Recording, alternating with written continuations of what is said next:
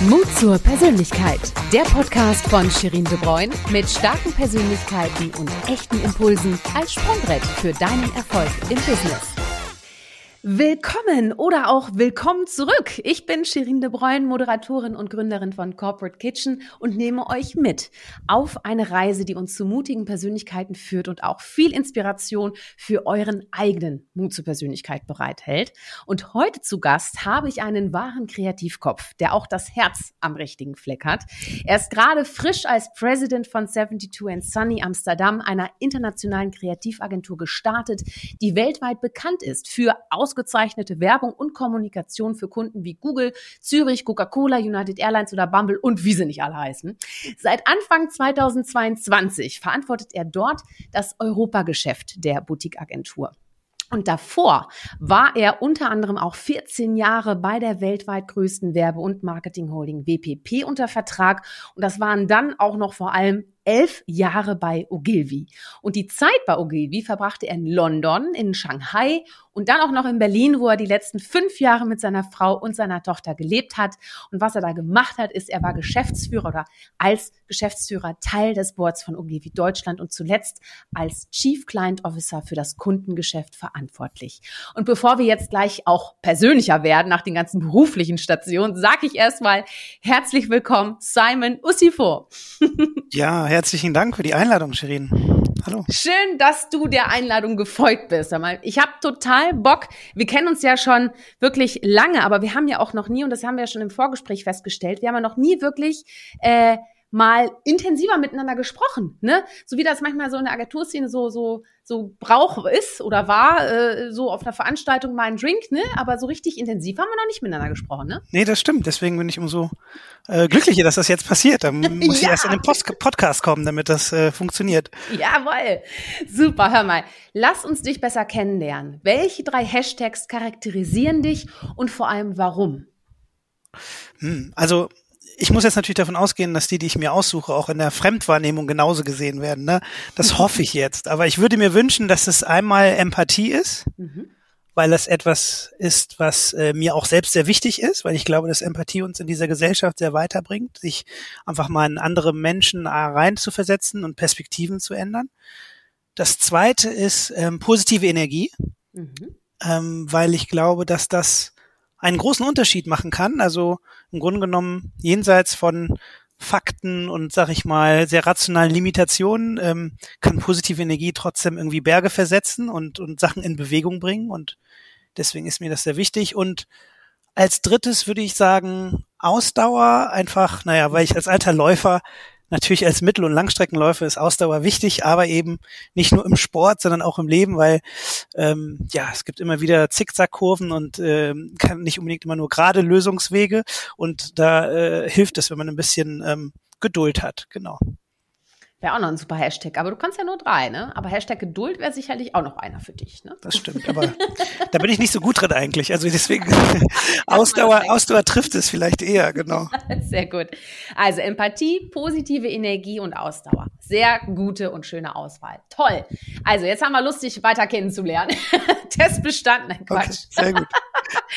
Du hast einen super spannenden und vor allem auch internationalen Background. Lass uns da mal ein bisschen eintauchen.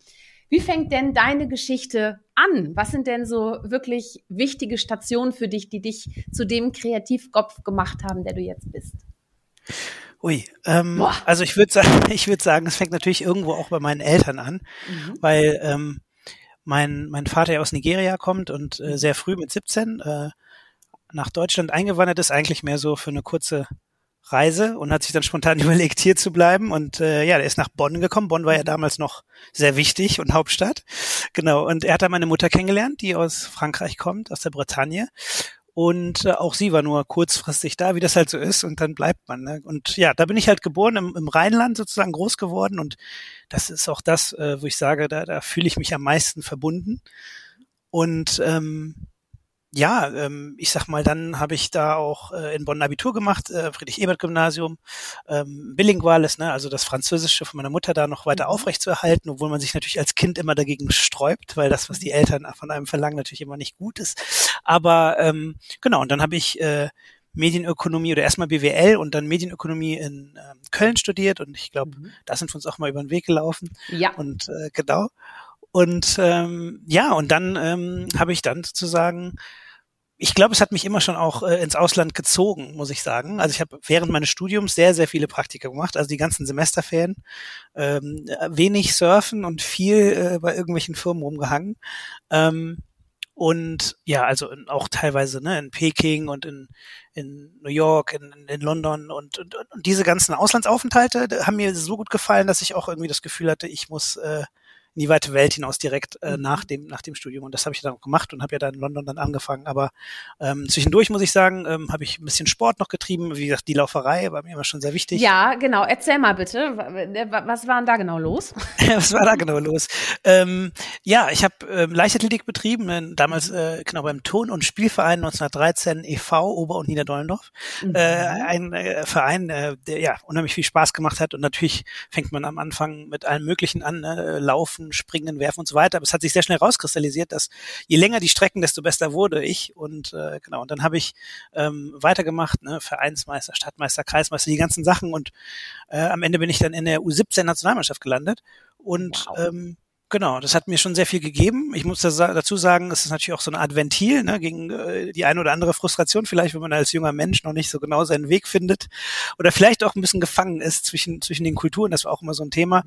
Und ähm, genau, ähm, und die Leichtathletik hat mich dann ähm, ja da, dahin gebracht und ich habe auch die deutsche Staatsangehörigkeit dann ähm, sozusagen angenommen, um, um dann auch äh, da teilnehmen zu können an, an Länderkämpfen und so weiter. Und das hat natürlich sehr viel ähm, von meinem Alltag irgendwie bestimmt, weil man äh, wenig Freizeit hat und viel Klar, trainieren viel muss. Trainieren, ne? Ja, genau. Ja. Mhm. genau.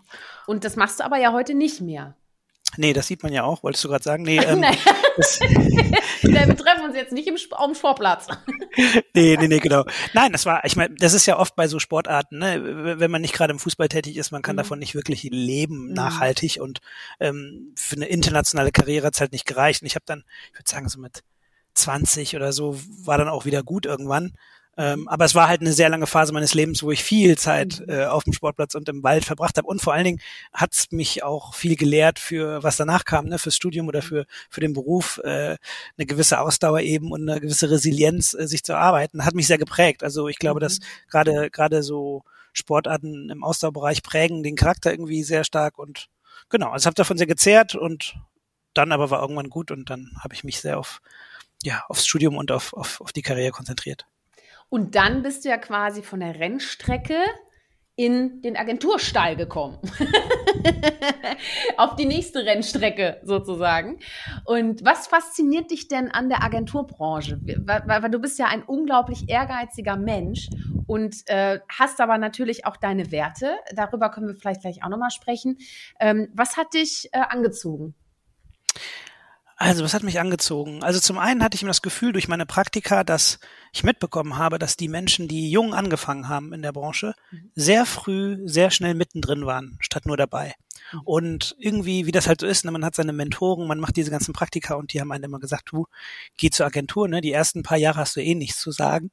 Dann kannst du wenigstens viel mitkriegen und viel machen. Und ähm, ich habe es immer, mich hat's fasziniert, dass man sich gar nicht so richtig festlegen muss. Also man geht halt zu so einer großen Agentur und dann arbeitet man montags auf Frühstückscerealien und, und mit, mittwochs auf Autos und dann wieder auf, weiß ich nicht, Kosmetik. Mhm. Und ähm, man hat halt so eine Bandbreite an ähm, Einflüssen, an, an, an Lernkurven, die man ständig wieder abruft. Und das hat mich sehr fasziniert. Und trotzdem lernt man ein Handwerk. Ne? Und was ich halt immer, ich in der Schulzeit, ich ganz ehrlich konnte nicht so genau festlegen, wo meine Stärken sind. Ne? Also ich war jetzt mhm. nicht jemand, der eine spezielle Stärke in irgendeinem Bereich hatte. Also ich konnte weder gut, keine Ahnung, tanzen, singen, komponieren, coden oder irgendwas, sondern mhm. Mich haben Menschen immer fasziniert. Und äh, die, diese Situation, dass man halt in einer Agentur mit ganz vielen Menschen von unterschiedlichen mhm. Bereichen ähm, zusammentrifft und all diese verschiedenen Kompetenzen orchestriert werden müssen und dass dann daraus was entsteht. Das hat mich mhm. schon auf jeden Fall fasziniert. Deswegen war auch für mich immer klar, so Account Management ist so mein Ding. Ich kann zwar selbst irgendwie nicht groß was Tolles zeichnen oder irgendwas, äh, sag ich mal, aber ich kann ähm, sehr gut mit den Menschen zusammenarbeiten, dass da am Ende auch was Gutes bei rauskommt. Und ja, da habe ich das Gefühl gehabt, dass die Agentur mir das sehr gut gibt und dass das zumindest eine gute Einstiegsmöglichkeit ist. Und wie das halt so ist, ne, so wie die Eltern auch nicht wieder zurückgehen, äh, so, so bleibt man dann auch selbst hängen. Und äh, ja, siehe da bin ich jetzt 14 Jahre in der Werbe, in der Werbebranche. Ja. Wahnsinn, ne? Wie die Zeit schnell vergeht, ne? Ist verrückt. Ist verrückt. Aber du bist tatsächlich, du hast ja schon gesagt, ne, der Mensch fasziniert dich, deswegen hattest du ja auch, oder ne, die Position eben auch bei Ogilvy äh, zuletzt. Ähm, was, was sind das für Werte, die du vielleicht auch in deiner Kindheit mitgenommen hast, die dich auch, die dir auch ein sehr gutes Backup gegeben haben in deiner Arbeitsweise, wie du mit Kunden umgehst? Also worauf kommt es da auch an, um starke Kundenbeziehungen zu schaffen? Ja, es ist, es ist schwer zu wissen, ne, inwieweit das zusammenhängt mit, mit der Vergangenheit, mhm. aber ich, ich glaube, dass eine gewisse Demut ähm, hilft, ähm, um ja eben diese Empathie zu entwickeln, weil man, mhm. weil man erstmal zuhören muss, sich erstmal auch sehr zurücknimmt und das ist ja gerade auch in, mhm.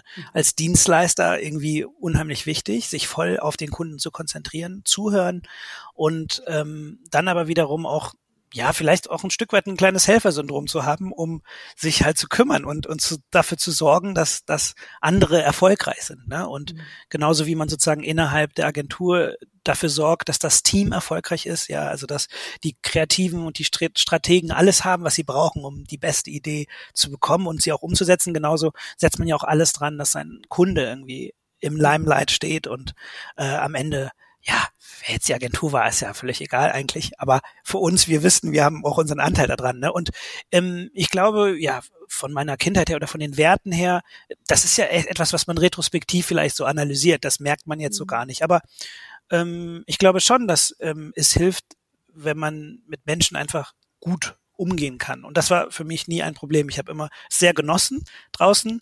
Ähm, neue Menschen kennenzulernen, sich einzustellen und, und auch zu lernen. Und ich sag mal, diese, diese Diversität, die ich ja in mir trage, ne, ich bin ja irgendwie halb, halb weiß, halb schwarz, äh, ein bisschen französisch, ein bisschen afrikanisch, nigerianisch und auch irgendwie mit meinen Auslandsaufenthalten, da war ja in London dann viel, auch in Shanghai. Irgendwie war mein Leben immer durchzogen von, von Vielfalt. Und ich habe es immer als Bereicherung sehen müssen, weil es war ja meine Realität.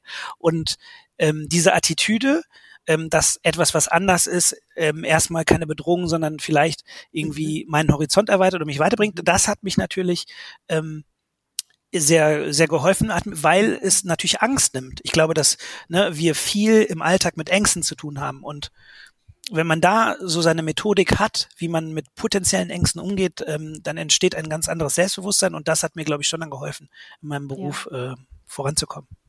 Du hast ja auch gesagt, gefangen in den Kulturen, hast du vorhin kurz gesagt. Was hast du damit gemeint? Ja, oder gefangen in oder vielleicht zwischen den Kulturen. Also mhm. Also vielleicht auch ein bisschen zwischen den Stühlen. Also mhm. es ist halt ein buntes Potpourri, ne? Man ist halt komplett durcheinander. Also du, mhm. du läufst halt im St. Martinszug und singst irgendwelche Lieder mit rheinischem Akzent und freust dich auf irgendwie Knelsche oder so. Und ähm, kommst aber nach Hause und hast natürlich eine ganz andere Kultur da, ne? Oder mhm. auch, ähm, also sowohl, also meine Mutter und mein Vater, alleine die beiden Kulturen, die aufeinander prallen, ist ein buntes Feuerwerk, ne? Und ich bin ja, genau, Königswinter groß geworden, ähm, in einer sehr schönen Gegend, allerdings aber auch, ja, ich sag mal, unsere Grundschule war jetzt vielleicht kein sozialer Brennpunkt per se, aber es, es war jetzt auch nicht irgendwie das Villenviertel von Bad Godesberg, ja? Und mhm. ähm, ich glaube, dass diese ganzen, ja, Reibereien oder die ganzen Friktionen, äh, die eben durch diese Vielfalt entsteht, die habe ich sehr früh mitbekommen und mhm. und auch auch nicht nur die positive Energie, sondern auch auch die negativen Energien, die da freigesetzt werden. Und dann ist die Frage so Problemlösungsstrategien, ne? wie geht man damit um und ähm, wie kann man ähm, ja, ich, ich bin, glaube ich, auch eher so ein diplomatischer Typ. Das heißt, mhm. ich, ich komme aus so einem Kontext dann immer, versuche da immer mit einer Lösung irgendwie rauszukommen mhm. ähm, und, und suche da selten irgendwie noch mehr Konfrontation, weil das, das entspricht jetzt meiner Natur nicht. Ne? Und mhm. genau, aber ich glaube, all diese Sachen ähm, zwischen Welten zu sein, ähm, haben mir auf jeden Fall geholfen und, und, und später dann in London sowieso und in ja. und Shanghai dann auch, ja. Mhm. Genau, da, da wollte ich jetzt direkt drauf. Super, das ist ja ein mega Übergang, hör mal, erst ob du es gerochen hast. genau, du warst ja auch international ja schon unterwegs, ne? Also London, Shanghai hast du gerade schon gesagt, ähm, Berlin, jetzt äh, Amsterdam. Ähm, inwiefern hat dich dann auch der Ortswechsel geprägt? Oder gab es auch immer mal Dinge, an die du dich erst gewöhnen musstest? Also, das ja jetzt einige Passagen deiner Jugend auch so gesagt, aber was war denn zum Beispiel das, woran du dich in Shanghai zum Beispiel extrem gewöhnen musstest? Ui. Kannst ja vorher auch nicht, ne? Nee, nee, das, also da könnte man jetzt wahrscheinlich alleine einen Podcast drüber machen. ja. ähm, ich meine, Shanghai ist natürlich auch nicht China, sondern schon eine mhm.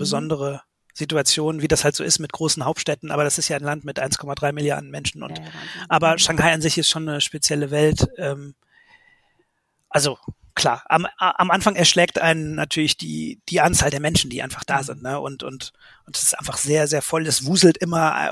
Ich weiß noch, wenn, als ich aus Shanghai mal zurückkam für Weihnachten oder so, ich habe immer das Gefühl gehabt, als, als gäbe es einen Nuklearangriff und ich hätte irgendwie die Sirene nicht gehört, weil wo sind denn die Menschen bitte? Ja.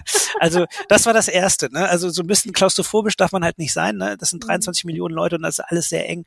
Ähm, nein, aber also von den Plattitüden mal abgesehen, ne? Ich sag mal, die Geschwindigkeit, mit der China am Start ist, hat mich natürlich äh, sehr beeindruckt. Also wir reden ja viel von exponentieller Veränderung und und und in im Bereich der Digitalisierung, dass alles so viel schneller geht. Und ich habe immer gesagt, als ich in London irgendwie gelebt habe, jedes Jahr in London hat sich angefühlt, wie als hätte ich zwei Jahre dafür gebraucht in Deutschland, um es mit, um das alles zu erleben. Mhm. Und als ich nach Shanghai gegangen bin, hatte ich das Gefühl, jedes Jahr in Shanghai war so zwei Jahre in London brauche ich, um ja. das irgendwie zu erleben. Also da kann man kann man sehen, ähm, dieses Akzelerieren und ähm, China ist für mich schon auch so der Inbegriff von ja unternehmerischem denken. Ne? Also es gibt natürlich eine ganze Komponente, weil wir gerade über Werte gesprochen haben, ne? Mhm. Ähm, mit denen man jetzt nicht unbedingt konform gehen muss. Natürlich ist es immer noch ein totalitärer Staat und ja. Menschenrechte sind da ähm, nicht, wo sie sein sollten und, und äh, genießen nicht den, den Status, den sie genießen sollten. Das ist absolut klar.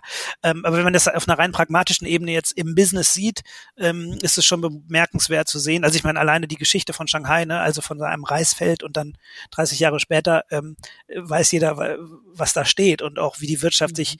irgendwie weiterentwickelt hat. Ne? Und genau, also Geschwindigkeit, ähm, Größe, all diese Sachen, aber halt auch vielleicht ähm, ja vielleicht auch dieses Selbstbewusstsein der Chinesen ähm, nicht also anders zu sein als jetzt die Welt. Ja, also wir sind ja sehr, ich, will nicht sagen gleich äh, synchronisiert, aber ne, ich sag mal amerikanische Kultur oder Art und Weise Dinge zu tun hat einen sehr großen Einfluss, wie wir hier operieren und so weiter. Und ähm, dann gehst du halt nach China und merkst so, oh, okay, die haben eine ganz andere Philosophie und ähm, gehen Sachen anders an, ähm, auch von den Strategien her ähm, von der Art und Weise, wie sie Beziehungen aufbauen und wie sie vertrauen und so weiter. Also mhm. ähm, ja, das sind das sind so Sachen, die die sind mir schon ins Auge gesprungen und da braucht man auch ein bisschen Zeit, bis man damit klarkommt. Ne? Ja. und äh, sag mal, was was sind denn so? Sag mal, gibt's gibt's für dich eine Kultur, die dir am liebsten ist, oder bist du offen für alle Kulturen? So, oder gibt's, weil du hast ja auch gerade gesagt, so ein bisschen das Rheinland, ne, du bist auch schon so ein bisschen so Rheinländer, ne? Also äh, das liebst du auch. Ähm, Absolut. Weiß nicht, oder bist du einfach Multikulti? Ja, ich würde schon sagen, eher Multikulti. Ja. Es ist natürlich erstmal total biased, ne, weil man eigentlich tendiert, immer das zu mögen, was man eh kennt und so. Mhm. Und ich kenne halt eben nur diese viele verschiedenen Dinge. Und ich suche mir natürlich ganz einfach bei allen Sachen die, die besten Sachen raus. Ja, also ja, ich sag mal so, ich bin schon auch, das war ja auch so ein bisschen Coming Out für mich, ne, als ich dann plötzlich ähm, im Ausland war, weil also die Geschichte ist eigentlich so, ich habe unterschwellig mich, glaube ich, nicht immer hundertprozentig wohlgefühlt in Deutschland mhm. so. Also weil man halt aufgrund seines Aussehens, seiner Aus Hautfarbe und so weiter vielleicht einmal anders behandelt wird, aber man als Kind das nicht so zusammenkriegt. Also man merkt nur, es ist irgendwie ein bisschen anders, wie Leute mit mir umgehen und so weiter. Und ich glaube, dass man dann unterschwellig äh, äh, flüchtet. Ne? Also zum einen in den Sport, aber zum anderen eben auch vielleicht, dass man einfach sagt, ach guck mal, wenn ich in London bin, glotzt mich irgendwie keiner an. So. Und dann irgendwann merkt man so, es ist ein viel unbeschwertes Leben, äh, unbeschwertes Leben, wenn man äh, ja nicht nur in der Großstadt ist, sondern international auch arbeitet. Und ähm, ja, dann habe ich mich natürlich immer mehr äh, gesehnt äh, mhm. danach und deswegen diese ganzen Praktika überall auf der Welt. Ja. Nur was halt ich nicht äh, erwartet hätte, ist, dass nachdem ich halt irgendwie drei, vier Jahre in London war, ich sozusagen mein Coming Out hatte und plötzlich gemerkt habe, ach guck mal, da ist in mir etwas, ähm, was dann doch irgendwie sehr, sehr deutsch ist. Und, und am Ende des Tages kann ich zwar davor wegrennen, aber so richtig wegmachen kann ich es mhm. nicht, denn ich bin hier groß geworden, ich bin hier zur mhm. Schule gegangen und ich, ich habe halt die ganzen Marotten, die ganzen Eigenheiten und die ganzen Sachen, die, die man halt hat, wenn man im Rheinland groß wird und so weiter. Und ich, ich, ja, bin ein offener Mensch. Ich, ich, ich brauche so eine gewisse ähm, ja, Kommunikation, um, um mit Menschen auch warm zu werden. Und ja, und am Ende ist es halt so. Dann sehnst du dich wieder zurück nach, ne? Nach allem Möglichen, auch nach der Doppelverglasung und dem Brot und äh, den Sachen, die in Deutschland halt einfach äh, ne, der gewissen Dichtungsfuge im, im Bad, das ist halt, funktioniert halt, ne? Auch der Wasserdruck ist in Deutschland deutlich besser als in London. Auch wenn da Powershower draufsteht, da ist auf keinen Fall Powershower drin. Ähm, und dann, genau, und dann, und was, und dann gehst du halt immer weiter und wie gesagt, von den Asiaten oder von, von China habe ich mir sehr viel abgeguckt, ähm, auch gerade in Bezug auf ähm, ja. Beziehungen und Managen im Business. Also ja, ich würde sagen, es ist ein Potpourri und ich ich ich suche mir ich finde ich empfinde es als Privileg sozusagen mir äh, alles Mögliche rauszusuchen. Ja. Toll. Ja, also weißt du, was ich immer sage? Ich bin ja auch gebürtige Niederländerin, ne? Und ähm, da sage ich immer, ähm, ich bin 200 Prozent Europäerin, weißt du? Mhm. So, dann muss ich immer nichts sagen, dann bin ich immer doppelt, weißt du? Das ist immer, das kommt gut an, weil ich meine, wir leben halt eben ja auch in Europa und die Welt ist unser Zuhause, ne? Die kam, war auch äh, im, im Podcast, kam Köhler und sie ist Analogastronautin und sie hat gesagt, wir sind alle Astronauten auf unserem Raumschiff Erde. Absolut. Also von Sehr daher, ne, wir düsen ja alle durchs All. Ist ja so, was wir machen. Ne? Und das ist schon, da kriegt man noch mal ein anderes Gefühl dafür, dass wir auch da, wo wir leben, wirklich darauf achten müssen, dass der Ort auch erhalten bleibt. Ne? Und äh, ja, aber jetzt mal zurück äh, zu dir. Äh, es gibt einen Fun Fact, den hast du mir erzählt, finde ich extrem witzig. Und unsere YouTube-Zuschauerinnen und Zuschauer können das jetzt sehen, was ich meine, wenn du mal was in die Kamera hältst. Ach so, äh, ja. Kann man das jetzt nicht, ne? Bist dran gesteckt? Ja, nee, genau. Zum Beispiel. So, was äh, zeigst du uns denn da? Äh, Im Grunde genommen, es ist einfach jetzt ein Adapter, aber ich hätte jetzt auch alle möglichen anderen Sachen hier in die Kamera halten können. Die sind nämlich alle mit ähm, beschriftet. Und das ist so eine, deinem Namen. Genau, mit meinem Namen und ähm, das ist so eine Marotte. Selbst das Gerät, mit dem ich diese Sachen beschrifte, ist auch beschriftet, ja. ähm, Nein, das ist, ist es einfach so ein Insight, ja, als vielleicht mhm. kommt ja der, der ehemalige Stratege auch in mir durch. Ja. Ähm, wenn man Sachen beschriftet, werden sie im Büro weniger geklaut. Ja, das ist richtig so. Woran liegt das, meinst du?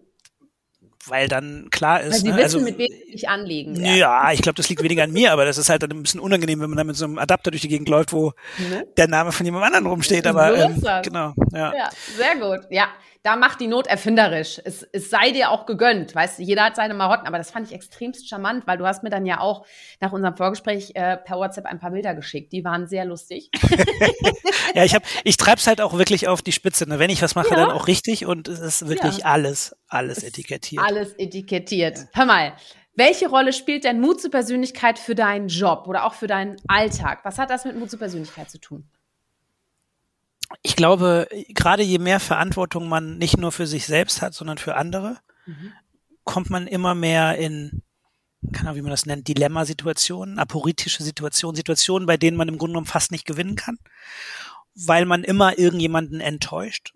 Und Entscheidungen zu treffen ist ja am Ende der Job, den, den wir haben. Und ich glaube, Mut zur Persönlichkeit, ähm, ja, ist so ein bisschen die Ambition, sich selbst treu zu bleiben und in diesem Entscheidungsprozess eben nicht den bequemen Weg zu gehen, sondern den Mut haben, das zu sein, was man eigentlich sein will. Mhm. Und dass sich das dann auch konsequent in allem widerspiegelt, nämlich auch in der Art der Entscheidung, die man trifft. Ne? Und deswegen ist Mut zur Persönlichkeit, glaube ich, etwas sehr, sehr Wichtiges und sehr, sehr Großes. Und es wird, glaube ich, je älter man wird, äh, nur noch größer. Ja. Mhm. Mhm. Ja, und mutig bist du ja auch, denn äh, jetzt, das hörst du vielleicht jetzt nicht so gerne, weil du magst ja nicht so gerne Eigenlob, aber ich darf das ja jetzt machen, weil du es ja nicht selber sagst. Also du bist ja offiziell ein Braveheart 2021 und das ist eine Auszeichnung von The Best Agency 2021 und die haben auch eine Begründung dafür, warum du den Preis bekommen hast, nämlich Kaum jemand hat sich in den letzten Jahren so entschlossen für mehr Diversity, Equity und Inclusion in der Branche stark gemacht wie er, Simon Usifo. Er zählt zu den stärksten Persönlichkeiten der Agenturszene. Und äh, in der Kategorie Braveheart wird er nun von der Kundenjury für seinen Mut und sein Engagement ausgezeichnet. So, Simon, das geht ja jetzt runter wie Öl. Ne? Wie kam es denn zu dieser Ehre? Da gibt es noch eine Geschichte. Ja, es ist äh, immer ein bisschen unangenehm, finde ich, über, über solche Sachen zu reden. Ähm, Aber da sagt jemand, dass du mutig bist, und dann auch nicht nur einer alleine, sondern es ist ja wirklich, also das ist ja toll, ist das.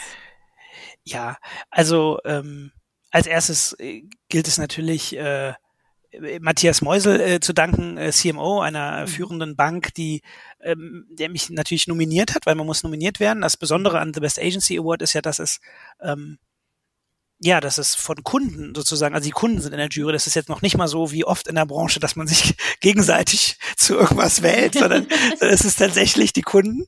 Und ähm, ja, ich, ich habe mich halt in den letzten Jahren ähm, verstärkt engagiert für, für Diversity, Equity und Inclusion.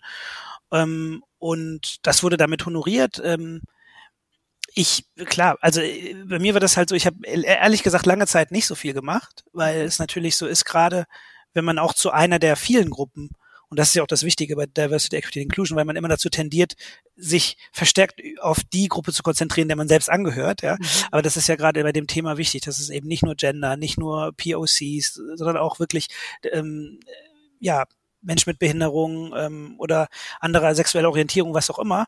Ähm, genau, das das ist immer so, man will ja nicht so in der Opferhaltung ähm, verharren. Ne? Und ich habe früher eigentlich mich davon sehr distanziert. Und ich muss sagen, George Floyd war so ein Event und auch vielleicht irgendwie die Situation in meinem Leben, wo ich gedacht habe, okay, vielleicht ist es äh, ein bisschen selfish, wenn ich jetzt mich komplett da raushalte, weil nur weil ich jetzt meinen Weg gegangen bin, trotz der Widrigkeiten, ähm, muss man vielleicht für andere Menschen irgendwie auch den Weg weiter ebnen. Und ich, ich habe irgendwie eine gewisse Stimme, ich habe ein bisschen Einfluss und vielleicht muss man doch was tun. Vor allen Dingen, weil dann auch die Bereitschaft in der Gesellschaft da war. Ne? Weil davor muss man ja ganz ehrlich sagen, hat es ja eigentlich keinen interessiert. So, das ist natürlich eine sehr traurige Geschichte, aber umso besser. Jetzt hat man Gehör. So und da äh, genau habe ich dann angefangen, ein bisschen ähm, auch mich zu informieren, was man machen kann. Ich bin mittlerweile ja auch bei German Dream, dieser mhm. Organisation von Düsen Tekal, ne, eine Bildungsinitiative, wo wir in Schulen gehen und ähm, ja mit jungen Menschen diskutieren. Da geht's wirklich um demokratische Grundwerte, was brauchen wir als Gesellschaft, um zusammen äh, besser klarzukommen. Und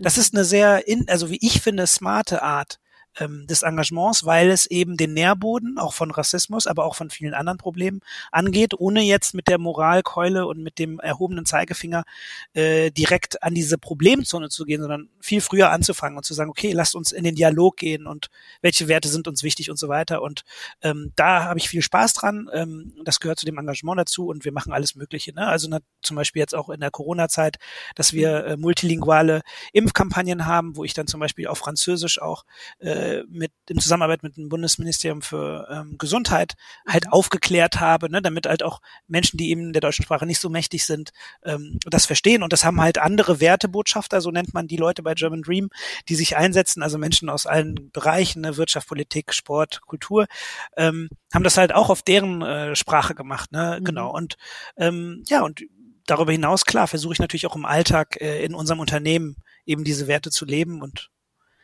so ist das irgendwie gekommen. Und äh, freut mich natürlich, aber äh, wie ich auch gesagt habe damals, ähm, als der Preis überreicht wurde, ist es natürlich immer ein stellvertretender Preis, ne, weil Klar, sich ja. unheimlich viele Menschen einsetzen und es einfach, jetzt hat's mich mal getroffen, aber ähm, geht natürlich an alle, die, die da was tun, weil es wichtig ist und vielleicht als letztes, es ist ja immer wie so eine Art äh, Nebenfach, ne, Diversity, Equity und Inclusion und meine wichtige Message ist halt, ist es eigentlich Hauptfach und ist es vor allen Dingen, muss es verankert sein in den Strategien und in den Unternehmenskulturen, ähm, ganz in der Mitte, ganz zentral. Und, und dann wird es sich auch auf alles auswirken, auf die Menschen, aber auch aufs Business. Ne? Und, mhm. und das, das ist eigentlich ein großes Anliegen. Ja. ja, toll. Ein sehr schönes Anliegen, ja. Du sag mal, welchen Fußabdruck möchtest du denn in der Werbewelt hinterlassen? Wow. Also die Frage ist ja, ne, hat man überhaupt einen Fußabdruck, ne? Oder vielleicht so ein kleines, äh, einen kleinen C. Aber ich würde auf jeden ein Fall, also wenn ich, wenn ich, wenn ich da zumindest einen kleinen C hinterlassen dürfte, ich würde mir wünschen, dass dieses Intuitive, wenn man über Werbung spricht, und da sind wir selbst auch ein bisschen immer gut in der Selbstkasteiung, ne? Mhm. Ich glaube, keiner kann in der Werbung arbeiten, ohne direkt hinterher zu werfen, ja, ich habe ja auch ein total ähm, unwichtigen Job und ne, wir sind ja weder systemrelevant noch irgendwie relevant und ähm, sich immer so klein zu machen. Ne? Und ich würde mir wünschen, dass nicht nur ich, sondern wir alle in dieser Generation, wo wir alle wissen, wie wichtig Werte sind für die Gesellschaft und dass Wertschöpfung halt eben nicht nur Shareholder Value bedeutet, sondern eben auch Werte ähm, zwischen den Menschen. Mhm ja, dass man, dass man auch in der Werbung einen Unterschied machen kann und dass es nicht nur darum geht, was wir produzieren, sondern wie und wie es eben Menschen beeinflusst und wie wir führen, wie wir Menschen behandeln. Ne? Und ähm, ich finde, dass äh, ja, Werbung bewirbt Produkte, dadurch werden natürlich auch Arbeitsplätze erhalten, dadurch funktioniert unser System, in dem wir leben, aber während das passiert, gibt's halt so viele Situationen, in denen man eben auch als Mensch agieren muss und ähm, verantwortlich sein muss. Und da geht's um ja um den Umgang, da geht's um aber auch Menschen zu helfen, ähm, sich weiterzuentwickeln und so weiter und so fort. Da geht es um Empathie und all diese Sachen. Ne? Und ich würde mir wünschen, dass wir, ja, dass diese Branche eben vielleicht ja ein bisschen diesen Ruf äh, verliert, äh, dass es eine oberflächliche äh, Branche ist, nur weil wir natürlich viel mit Oberflächlichem zu tun haben. Aber mhm. das äh, ist äh, für mich nicht unbedingt äh, zwingend notwendig, dass man sich da so reduziert. Ne? Du bist definitiv ja kein oberflächlicher Protagonist in dieser Branche. Also von daher kann man sich auch an dir ein Beispiel nehmen. Du hast mal gesagt, übrigens, an Soft Skills ist nichts Softes dran. Das hast du mal im, im halbe Kartoffel-Podcast, hast du das mal gesagt. Ja. ne? Und du hast auch gesagt, du kannst High Performance sein und trotzdem ein guter Mensch. Steht das denn nicht im starken Kontrast zur alten Schule dieser Unternehmens- und Agenturwelt? Äh, hast du da selber mal Erfahrungen gemacht? Ja, schon. Also, weil es auch einem von vornherein so eingetrichtert wird. Ne? Und ich erinnere mich auch äh, ganz am Anfang meiner Karriere, als ich im Bereich ähm, Digital Media Einkauf, äh, also Media Einkauf tätig war, wo ich also, wir hatten IBM als Kunden und mussten bei großen Publikationen, also The Times und The Guardian anrufen und natürlich da ähm, für IBM buchen und mussten natürlich in die Verhandlung gehen. Und ich weiß noch, dass in einer meiner 360s kam dann raus, ja, Simon, also wir haben jetzt auch noch mal ein bisschen gehört, wie du telefonierst und du bist einfach viel zu soft und viel zu weich und viel zu freundlich und so geht das nicht. Wir schicken dich jetzt zu so einem Training, um auch deine Stimme noch mal ein bisschen robuster zu machen und damit du hier mal ein bisschen härter reinkriegst, weil so so kriegst du ja nichts verkauft, ne? so nach dem Motto. Ne? Dass man natürlich aber nicht nur in diesem Telefongespräch, sondern dass man auch generell eine Beziehung zu diesen Menschen aufbaut und die auch mal außerhalb trifft und dass da vielleicht eine Vertra und dass jeder vielleicht auch seine eigene Fasson hat, wie er Sachen macht. Ja, äh, natürlich muss man, habe ich auch gelernt, ne? Und ich ich rede jetzt mit Sicherheit anders, als ich das mit irgendwie 27 gemacht habe. Aber ähm, ja, von vornherein wird dir suggeriert, härter ist besser und und so weiter und so fort. Und ähm, das Problem bei mir war immer, ich habe natürlich als, sag ich mal, fleißiger kleiner Streber, der ich war, versucht, mich dann diesen, diesem Feedback immer anzupassen. Mhm. Und ich habe gemerkt, ich wurde schlechter.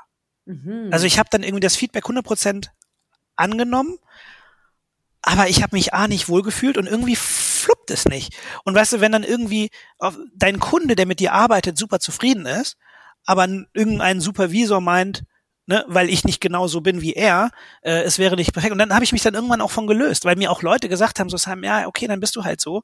Ähm, mhm. und ne, es, es ist ja auch das Ding, wenn wir gerade über Diversity gesprochen haben, ne, wir sind in unserem Board zum Beispiel, wir sind auch fünf Leute und wir könnten unterschiedlicher nicht sein.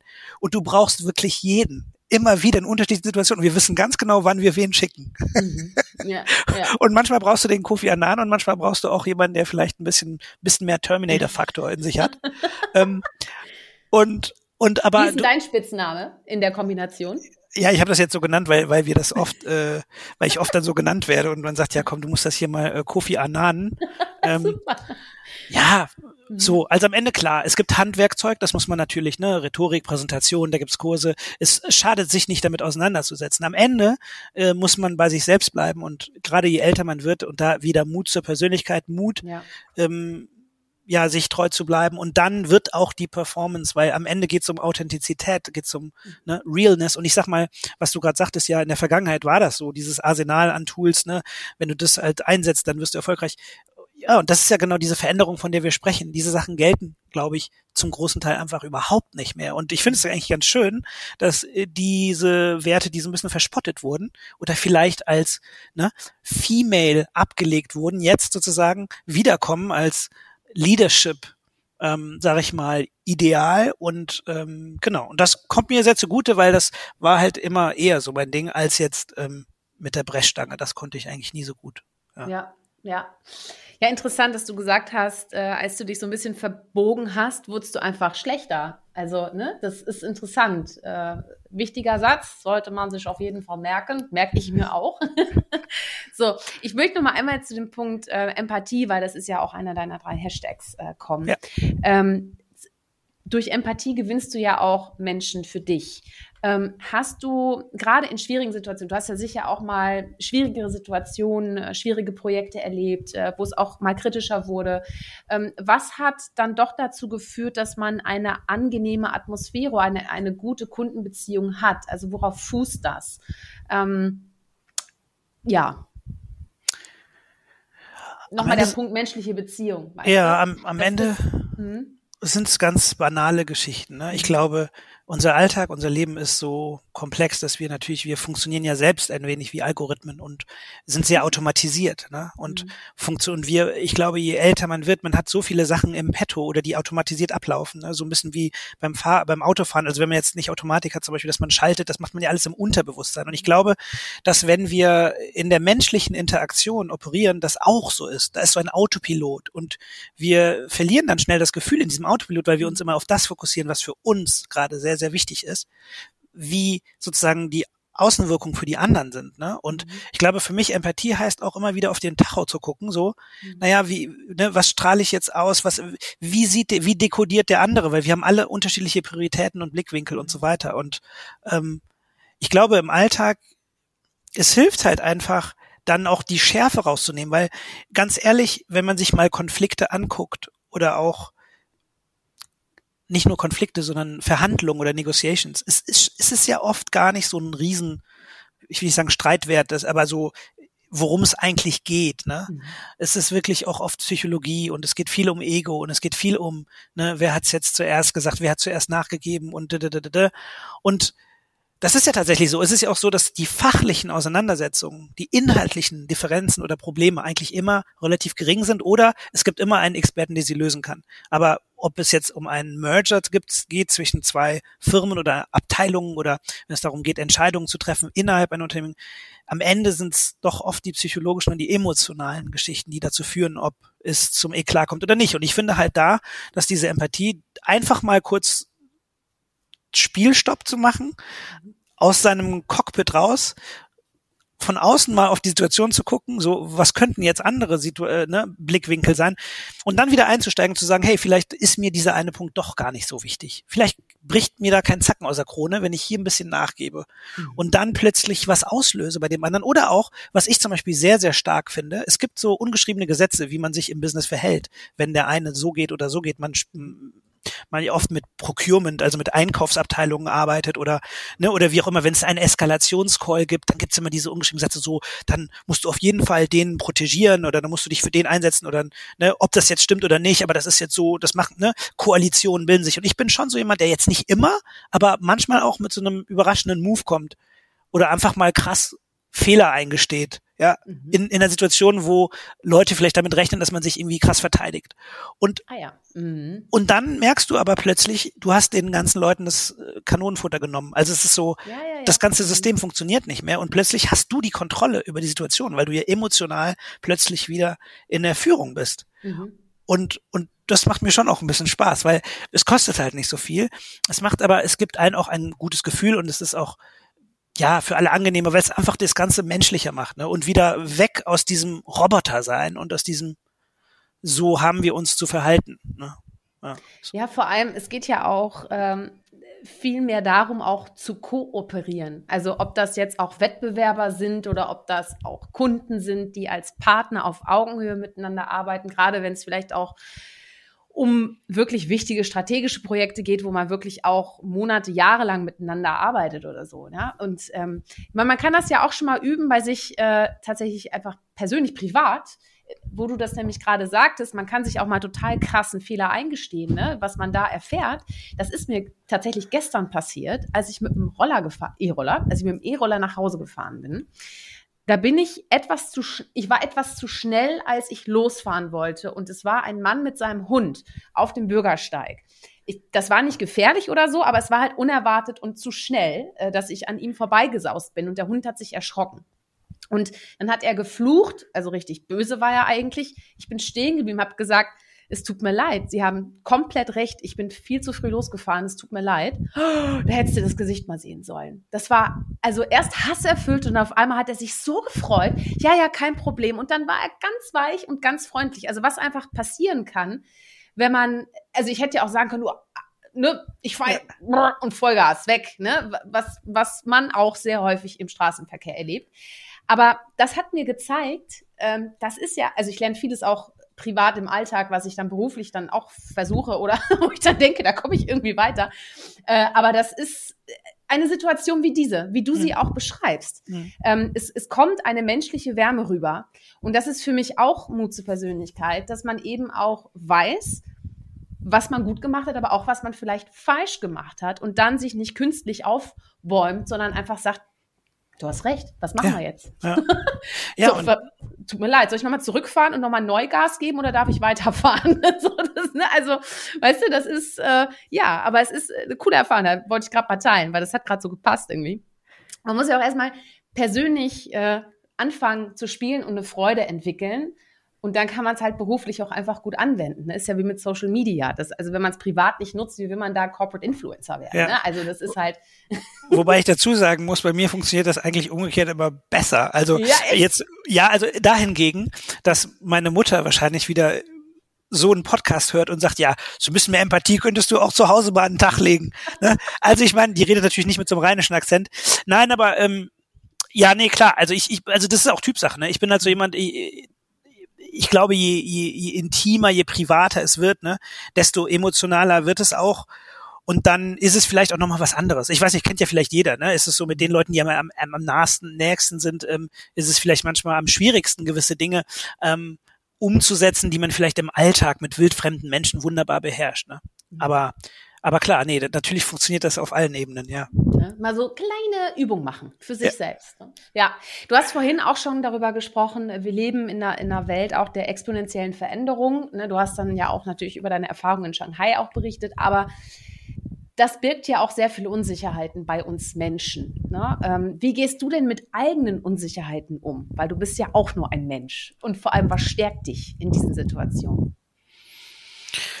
Ja, Unsicherheiten ne, begleiten mich ja mein ganzes Leben. Ne? Also wie gesagt, am Anfang gerade Identitätskrise, wer ist mhm. man? Ne? Man ist ein halb weiß, halb schwarz, was ist man jetzt und so. Und ähm, ich glaube, dass für mich waren bei Unsicherheit immer, waren Menschen immer wichtig. Also Mentoren oder Freunde mhm. irgendwie, weil du brauchst jemanden, der dich ein bisschen spiegelt und bei dem du auch weißt, der sagt dir auch ins Gesicht, wenn du es mal, also das ist ja das Wertvollste, was man haben kann, ne? ehrliches Feedback, und nicht irgendwelche Ja-Sager. Und das ist ja natürlich leider so, je älter man wird und auch je nachdem, was für eine Position man hat, bekommt man ja nicht so wirklich die Wahrheit eingeschenkt, weil Menschen denken. Aber das ist ja für mich das große Kompliment, ne? wenn ich so ein gutes Verhältnis zu Menschen aufbaue, auch jetzt in der Firma und die mir ins knallhart ins Gesicht sagen, so Sam, aber so, ne? Und auch wissen, dass das natürlich, dass ich das auch so will, ne? Aber ja, ich glaube, Unsicherheit, ich wüsste nicht, was mich mehr ähm, stützen kann als, als Interaktion mit einer anderen Person, die mhm. einem objektiv Feedback gibt und entweder halt bestärkt, äh, dass da was passieren muss, oder halt sagt, nee, mach dir keinen Kopf, es ist alles gut und so, ne? Mhm. Und diese, dieser, dieser Kompass, ähm, das ist, glaube ich, ein Netz an ganz wenigen Kontakten persönlicher, sozialer Natur, die einen da und das wiederum ne, funktioniert so ein bisschen wie keine Ahnung, wie so ein Akku, den man auflädt und dann kannst du den mitnehmen. Ja, also das muss man halt bei den Freunden so aufladen und wenn man dann alleine ist, dann hat man halt irgendwie so ein, so ein Batteriepack dabei und dann kann man auch mal ohne auskommen. Aber ich finde, ich brauche immer wieder diese Momente, wo ich mich mit gewissen Menschen treffe, ganz wenigen, die mir sehr, sehr wichtig sind und die sind natürlich oft verbunden mit vielleicht einer etwas längeren Zeitspanne auch aus der Heimat heraus, mhm. ne, Leuten, mit denen man, ich habe Freunde, mit denen habe ich Abi gemacht ähm, und so weiter, ist halt auch alles schon länger her. Oder ne, oder meine ganzen hier Praktikanten, äh, Chefs von damals, mit denen, mhm. meine Mentoren, die, mit denen bin ich mit vielen von denen immer noch in Kontakt und die nehmen mir dann auch schon meine Unsicherheiten, ne? weil die auch sagen, mhm. ja, ich, ne, die kennen einen auch noch mal ganz anders. Ähm, und auch in einer anderen Zeitspanne, ne? Es genau, in einer anderen Zeitspanne. Man sich ja selber auch vergisst, wie man früher mal war oder so, ne? Ja, ja. Genau, und die merken auch, wenn du nicht mehr du selbst bist ein bisschen, ne? Weil man sich ein bisschen verliert. Und dann Hast du ist das es wirklich mal gehört? Simon, du bist nicht mehr du selbst. Hast du das mal gehört so? Ja, das hört sich jetzt natürlich sehr dramatisch an. Ich ja, würde ja. nicht sagen, dass ich als Person mich komplett verleugnet habe, aber ich habe vielleicht mal eine Tonart oder ein etwas gesagt, wo mir jemand gesagt hat, Simon, come on, that's not you. Und du denkst so, ja, stimmt. Also man ist ja als Mensch auch neigt dazu, Sachen von außen natürlich schnell aufzunehmen. Ne? Ähm, Redewendung, das merkt man ja, wenn man gewisse irgendwie Circles wechselt, weil man jetzt durch Zufall drei Wochen mit gewissen Leuten zusammenhängt, dann übernimmt man ja auch Sachen von diesen Menschen. Und ähm, da muss man halt immer ganz gut filtern, so was ist jetzt eine Bereicherung und äh, intellektuell stimulierend und was ist einfach nur nicht gut. Ja. Und ähm, ja, wenn wir wieder zurückgehen auf die oberflächliche Welt der, der Werbung, ähm, klar, da, da muss man manchmal aufpassen, dass man nicht zu sehr etwas, was man im Beruf, was vielleicht in dem Kontext Sinn gemacht hat, auf das Persönliche dann überträgt ne, und alles fair professionalisiert. Und mhm. ähm, da werde ich dann schon schnell auf den Boden wieder der Tatsachen geholt, wenn ich dann mit Menschen, die in systemrelevanten Berufen arbeiten, mhm. ja, nämlich Mediziner oder oder auch Pfleger oder so, äh, dann ähm, wird einem schon gesagt, ja, Sam, bleib mal, bleib mal bei dir. Mhm. Ja. Aber was bringt dich denn so richtig auf die Palme? Bringt dich überhaupt irgendwas aus der Ruhe? Vermittle ich das Gefühl, dass mich nichts aus Nee, du wirkst wie ein Fels in der Brandung. Aber es gibt's doch nicht. Selbst der Fels wird mal ausgehöhlt. Also, ja, ist, tatsächlich bin ich jetzt nicht so ein Typ, der dazu neigt, ähm, wirklich auszurasten ständig. Aber, aber Nein, ich, ich sag mal so, ne, mich persönlich zu enttäuschen. Also, mhm.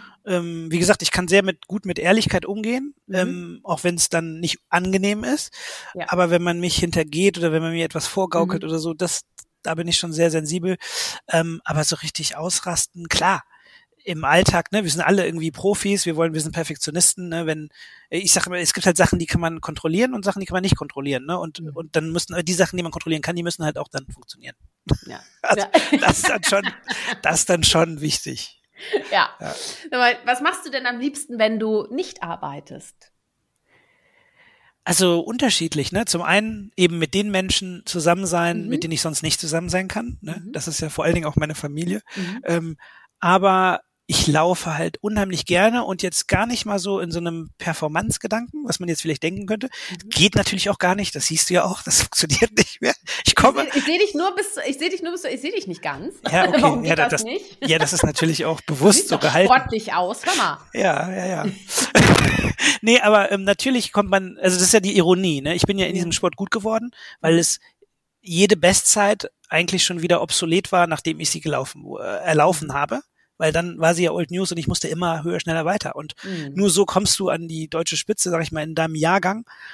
Und jetzt ist komplett das Gegenteil. Ne? Ich laufe halt extrem langsam, aber ähm, mehr so als meditativen Charakter. Ne? Also es gibt ja auch viele, die mir immer gesagt haben, ja, du musst meditieren und so. Und ich, ich glaube, das ist auch sehr, sehr gut und wichtig und so. Aber ich glaube, jeder hat vielleicht seine eigenen Tools, ne, wie er das macht. Und für mich ist diese Zeit, die ich äh, während des Laufens verbringe, wirklich eine heilige Zeit, weil ähm, ich relativ schnell, ich sage immer, das wie beim Flugzeug, ne, mit dieser Flughöhe, die man erreicht, ähm, wenn ich fünf bis zehn Minuten habe, dann bin ich plötzlich komplett weg. Ne? Und also so, dass ich auch unbewusst über Ampeln laufe, aber das irgendwie hinkriege, aber nicht bewusst wahrnehme, dass ich jetzt irgendwie da äh, eine Kreuzung überquert habe, sondern ich bin dann in so einem, ich nicht will ich sagen Trance-Zustand, aber es ist schon so, ja, der Bildschirmschoner ist an, ne? So mhm, und mhm. irgendwie die Gedanken schweifen und im Hintergrund wird die Festplatte fragmentiert, ja, so.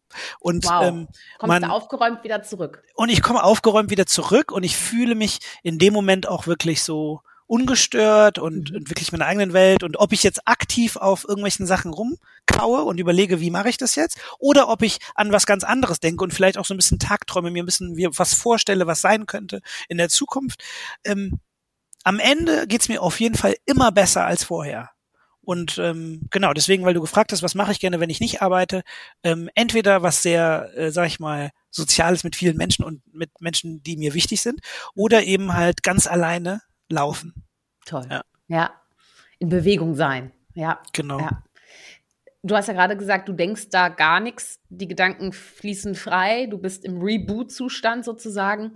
Aber du hast sicher ja auch mal Momente, wo du dir Fragen stellst, die dich beschäftigen, wenn du an unsere Zukunft denkst, nehme ich an. Du bist ja mal sehr intellektuell auch auf vielen, in vielen Themen ja auch drin.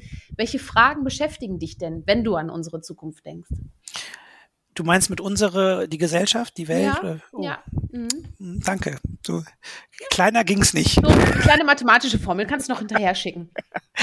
Nein, aber ja, also, eine Inklusion, du hast ja schon viele, viele auch soziale ja, Themen auch schon angesprochen. Ja, Deswegen, also, ich glaube, es ist eher wie eine Art Fazit, eher als zu verstehen. Ja, ja, ja. Ähm, Also ich glaube, was mich halt umtreibt, ist dieses, wie, diese Widersprüche, ne? Also mhm. diese, also dieses, wie die Systeme, die wir gerade haben, teilweise die besten Systeme sind, die wir haben können, aber eben nicht die perfekten. Ne?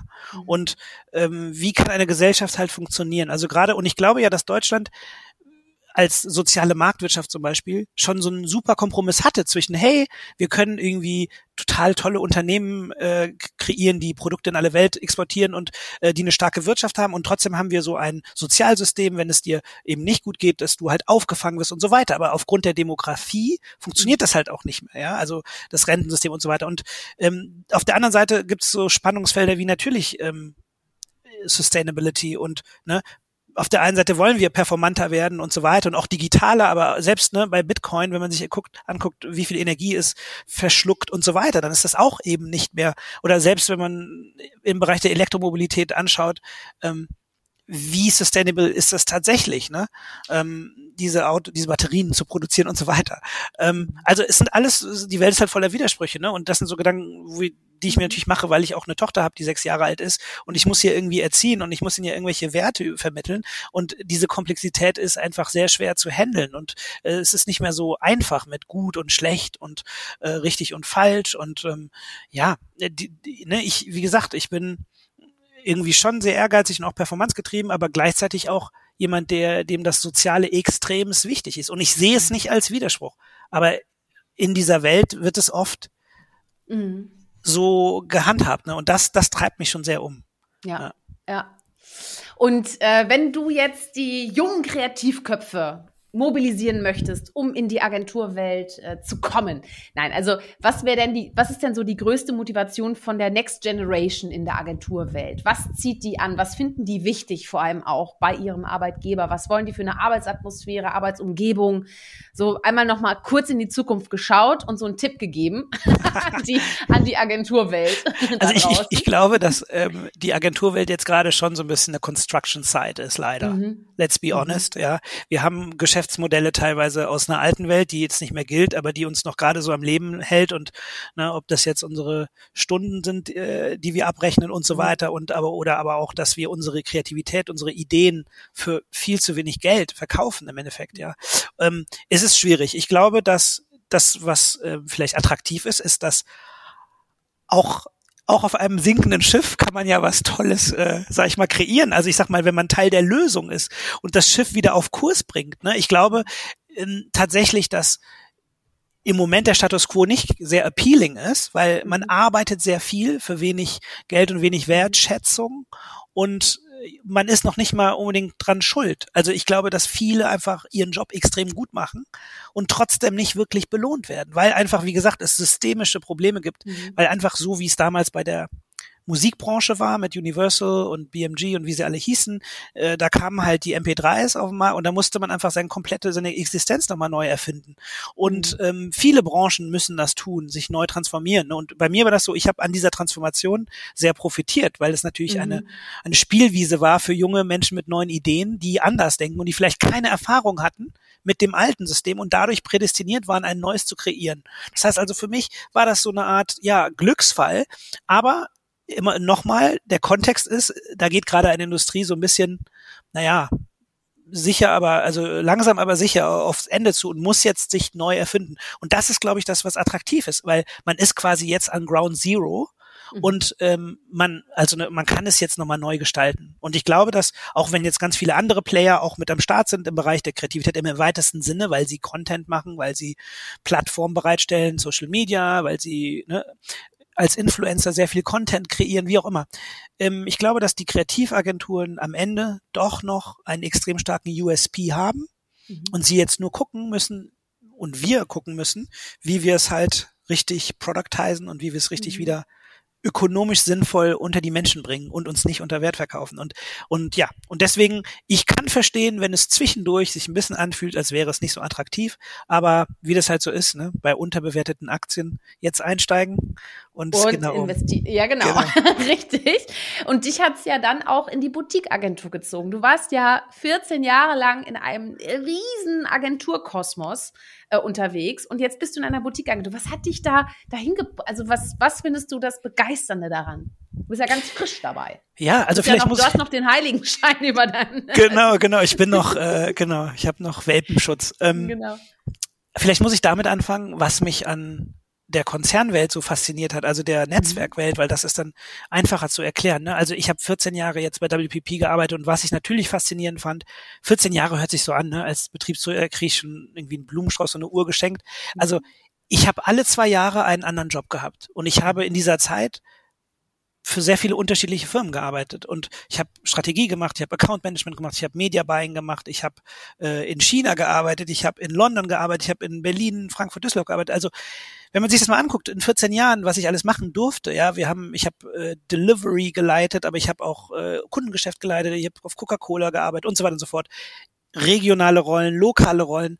Also man sieht schon, es ist einfach ein bunter Strauß. Und das Privileg, was man hatte, war natürlich, diese ganze Veränderung hatte trotzdem immer einen roten Faden. Mhm. Also es gab viele Menschen im System, die nicht weggegangen sind. Die waren da.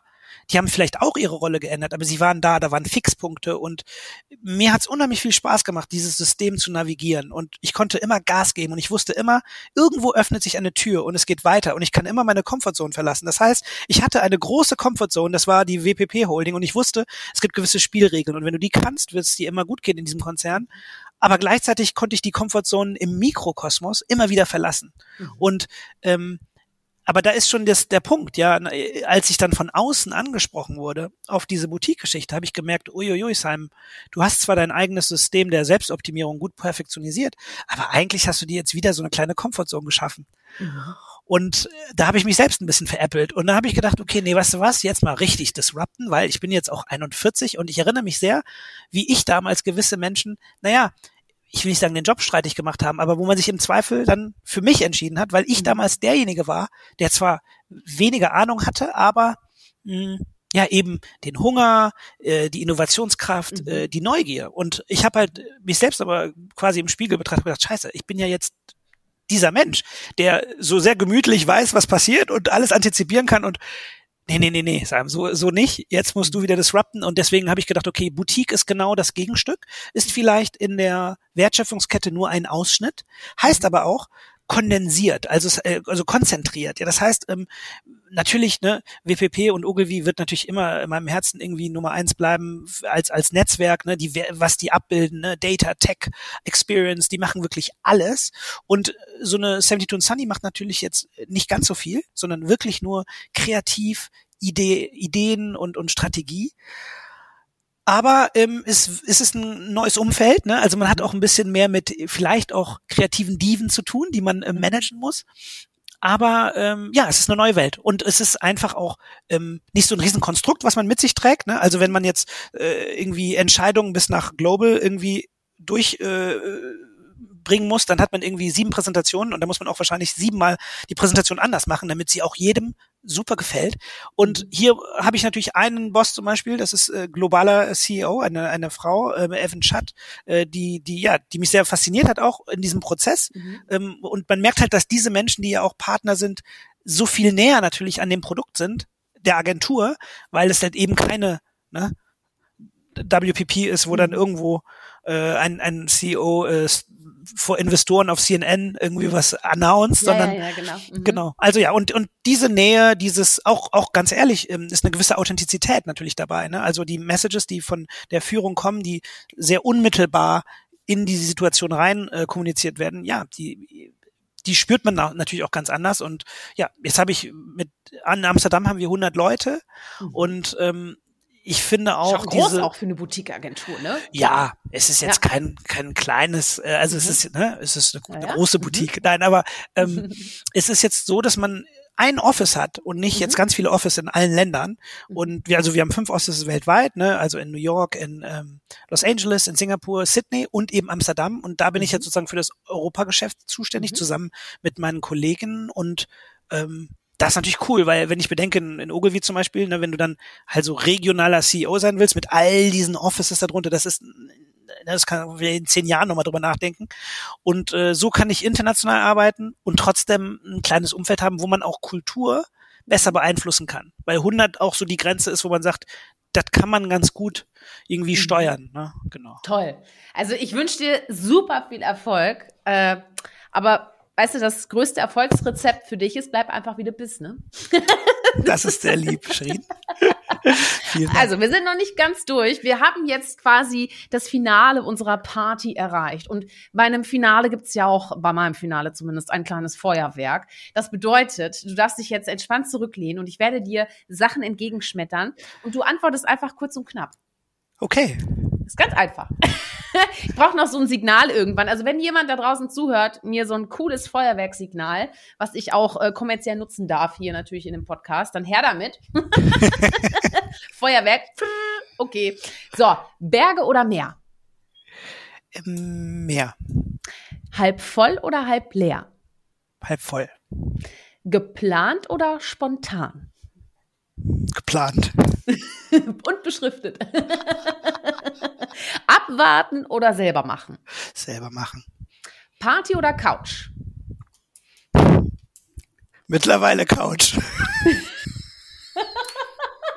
Das hätte ich dich vor zehn Jahren gefallen, wäre das noch anders gewesen. Da wäre das noch anders gewesen, ja. Ja, ja, das stimmt wohl. Was ist denn dein Lieblingsdrink? Oh, Bloody Mary, vor Ehrlich? allen Dingen aber natürlich am nächsten Morgen, wenn man am Abend davor vielleicht auch ein bisschen übertrieben hat. Wirklich, so eine Bloody, echt, ja? Ah, so ein richtiger spicy Bloody Mary. Mm, mhm. Gibt wenig okay. Schöneres, ja. Mm, gibt nichts Besseres zum Frühstück.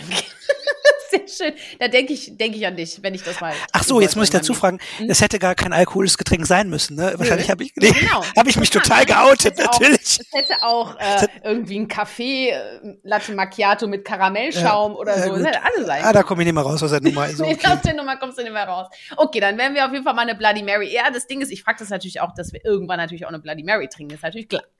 Ne? Ist natürlich klar. Aber vorher noch ein Kölsch, ne? Das ist ja wichtig. Oh ja, genau. Oder das auch. Du, was ist denn dein Lieblingsland?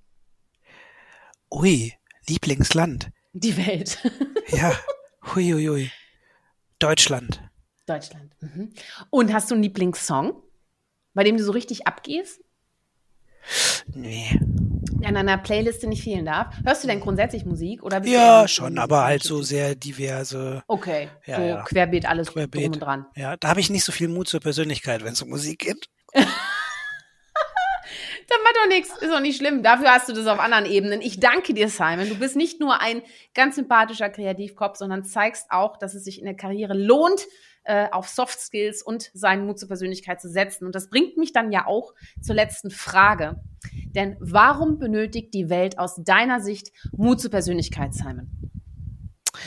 Ja, ich glaube, die Welt, so wie wir sie jetzt kennen, äh, war noch nie komplexer, war auch nie schnelllebiger und ich glaube, dass Menschen sich einfach sehen nach nach Orientierung und nach Ankern. Und ähm, Mut zur Persönlichkeit, wie wir ja vorhin schon gesagt haben, heißt ja bei sich zu bleiben und damit auch so ein bisschen Kante zu zeigen und sich für die Werte einzusetzen, für die man steht.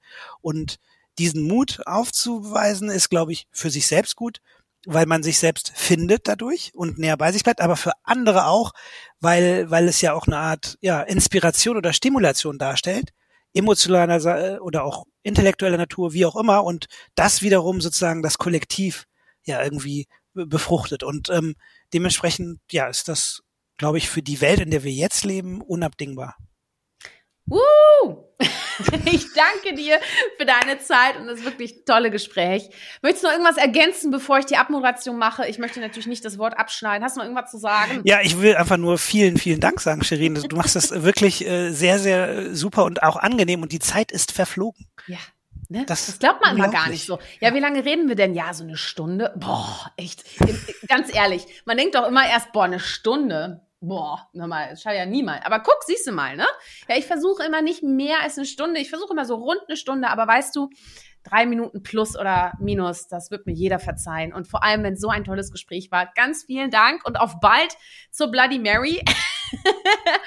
und auch euch vielen Dank fürs Zuhören. Schaut euch gerne mal äh, in den früheren Folgen um. Schaltet auch gerne wieder nächsten Freitag ein. Zeigt Persönlichkeit. Seid mutig. Eure Shirin.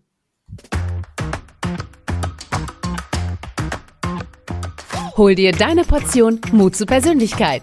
Alle Folgen zum Podcast findest du unter www.muzipersönlichkeit.de, als Video bei YouTube und bei allen gängigen Podcastdiensten.